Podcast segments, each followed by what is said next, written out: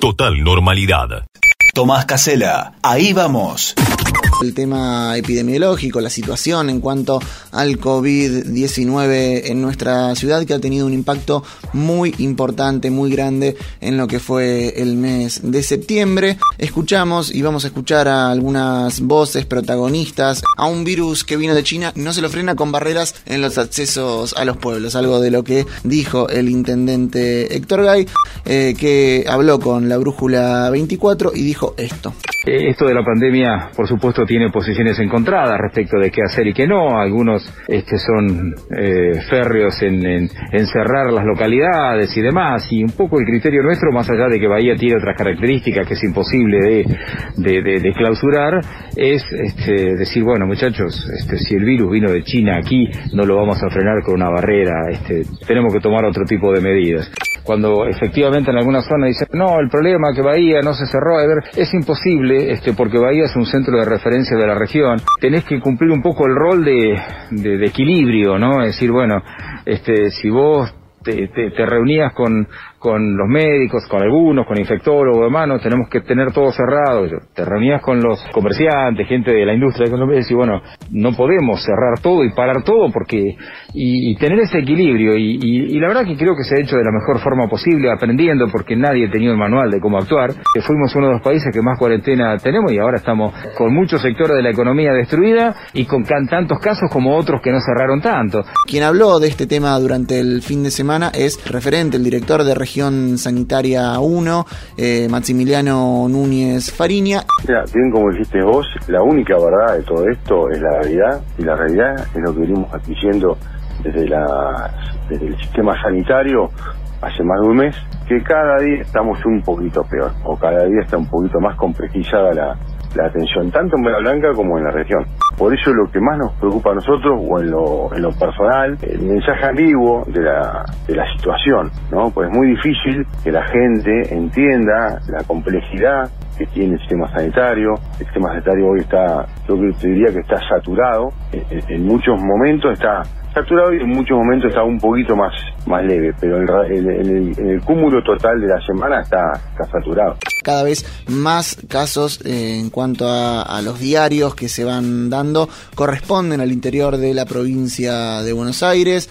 Lo escuchamos a Daniel Goyán en comunicación con C5N, el ministro de Salud de la provincia de Buenos Aires, que decía esto. Eh, un aumento en el interior de la provincia, con, un aumento preocupante eh, en algunas grandes ciudades, eh, en donde ya está muy instalado con contagios de tipo comunitario. Sí apelamos nuevamente y una vez más a la responsabilidad individual de cada sujeto y a la responsabilidad también de muchos eh, intendentes que eh, por ahí abren demasiado eh, las actividades, no tienen una, una, posición muy proactiva de explicación a sus vecinos, de mostrarle qué es lo que pasa cuando, cuando no se toman las medidas adecuadas. Y bueno, este, llamarnos nuevamente a la reflexión, que tenemos que terminar esta etapa tan dura, que queda menos para la vacuna, que tenemos que seguir trabajando arduamente para que primero todo el mundo que lo necesite tenga la cama, como ha sucedido hasta ahora. Y segundo, que no es menos importante, sino quizá más importante, evitar que se contagie más gente y consecuentemente aumente la mortalidad cuando ya estamos a la vista de la solución definitiva y no falta tanto tiempo. Audio Futurock. Ya repasamos la semana pasada lo que arrojó la autopsia al cuerpo de Facundo Astudillo Castro, este joven de 22 años que iba a dedo de Pedro Luro a Bahía Blanca y que nunca llegó. La mamá, en realidad la querella, insiste en que fue un homicidio. Vamos a hablar con ella. Cristina Castro, buenos días. Florencia Jalfón te saluda. Gracias por atendernos. Una vez teniendo el resultado de la autopsia, tuvimos, tuvimos una reunión con los fiscales, a los cuales se nos informó las nuevas pericias que habían salido. Y yo en ningún momento dudé. A mi hijo lo mató la policía bonaerense Villarino. Hay ADN mío concordante con mi ADN, o sea que hay ADN de mi hijo. ¿Y esto estamos eh, hablando de ADN dónde? ¿En el patrullero? Eh, no les podemos decir ah, todavía, porque está todo bajo secreto de sumario. A mí se me escapó ese día de la, de la, eh, ese día de que dimos la conferencia de prensa. A mí se me escapó, porque los fiscales me habían pedido que no dijera nada. Pero si hay ADN concordante conmigo, entonces es porque mi hijo estuvo en ese lugar Eso sí que no lo pueden negar, no pueden mentir y van a tener que dar muchísimas explicaciones. Tenemos Nico, muchas cosas que ustedes no saben, porque gracias a Dios, al tener estos otros fiscales, no se ha filtrado información. Eh, estamos trabajando bien y yo creo que estamos muy cerca de tener encima a las personas que mataron a Facu.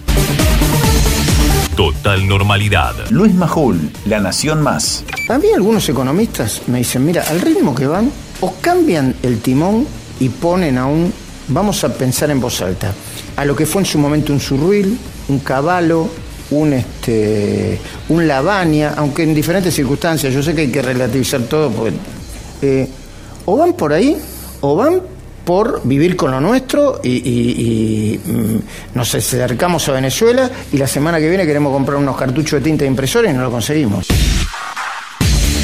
Antonio Laje, entrevista al ministro de Economía Martín Guzmán, América TV. ¿Cuándo va a bajar el gasto público? ¿Y por qué tiene que bajar el gasto público? Porque la Argentina vive gastando más de lo que ingresa sistemáticamente y evidentemente nunca alcanzan los ingresos para cubrir el déficit. Entonces en algún momento hay que ajustar el déficit. Pero es la única forma de hacerlo No, la otra es público? aumentando los ingresos que hasta ahora nunca funciona, entonces ¿por qué no probar con bajar el gasto? ¿Y, y funcionó alguna vez? Es que nunca se hizo. En el mundo hay Tal vez usted sea el primer ministro que baje el gasto. No es a lo que apuntamos. Nosotros a lo que apuntamos es a poner las cuentas fiscales en orden, seguro. Y una economía que se recupera es una economía en la cual los ingresos fiscales se recuperan. Al mismo Sí. tiempo, lo que sí, hay que hacer con el gasto, perdón, Sí. lo que sí hay que hacer con el gasto es darle más racionalidad al gasto. Gastar en lo que más importa para la recuperación y para el desarrollo de la economía y de la sociedad. Y eso es lo que refleja nuestra visión y eso es lo que refleja el proyecto de ley de presupuesto Sí, 2021. que en algún momento alguien tiene que decir, señores, hay que empezar a gastar menos. Lo que, tiene que, lo que nosotros necesitamos es que la economía se recupere y sostenga ese- esa recuperación, no gastar menos per se.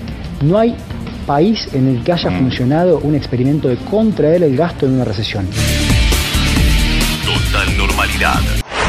Últimos días hubo un leve descenso de casos confirmados. De hecho, el último reporte que fue dado a conocer hace minutos nomás marca que hubo 53 contagios nuevos. Ese es el dato. Afortunadamente no hubo víctimas fatales, pero durante el fin de semana también se registraron números bajos. Secretario Municipal de Salud, Pablo Acrogliano. Telefe Bahía Blanca. Yo te diría que todavía estamos en un nivel de, en promedio, de 100 pacientes o 100 notificaciones por día, con lo cual a- en lo particular no me deja tranquilo, sino que todo lo contrario, creo que hay que seguir unas semanas más en alerta, atentos a, a ver si empezamos a mesetar ya la- el pico de la, de la curva. ¿no? Eh, Pablo, en las últimas horas se decía que algunos pacientes de Bahía Blanca estaban siendo trasladados hacia otros lugares. ¿Eso es cierto? ¿Es así? ¿Nunca ocurrió? En, realidad lo que hay que saber, o lo que todos tenemos que saber, que el sistema de salud de la provincia es un sistema interconectado. A partir de la pandemia, la región sanitaria, con buen criterio, lo que hace es establecer cuatro subregiones con hospitales de referencia, pensando que en algún momento no solo Bahía Blanca, sino algún otro hospital pueda necesitar camas y tener de esta manera un corredor eh, rápido para dar respuesta a los pacientes. De todas maneras, en, a- en algunos partidos hay terapias intensivas y demás. Lo que pasa es que estamos acostumbrados que el centro de referencia, más que nada por el Hospital Pena, es Bahía Blanca. ¿Cómo está funcionando el tema del plasma? Porque en las últimas horas también se había pedido que no todos los pacientes recuperados van a donar plasma y hacía falta un poco más. El manejo del, del plasma lo lleva el hospital eh, intersonal. Nosotros desde la Secretaría y a todos los pacientes a los cuales se le hace vigilancia epidemiológica, se los invita y se les manda información para que concurran al hospital a, a ver si pueden donar el plasma. Total normalidad.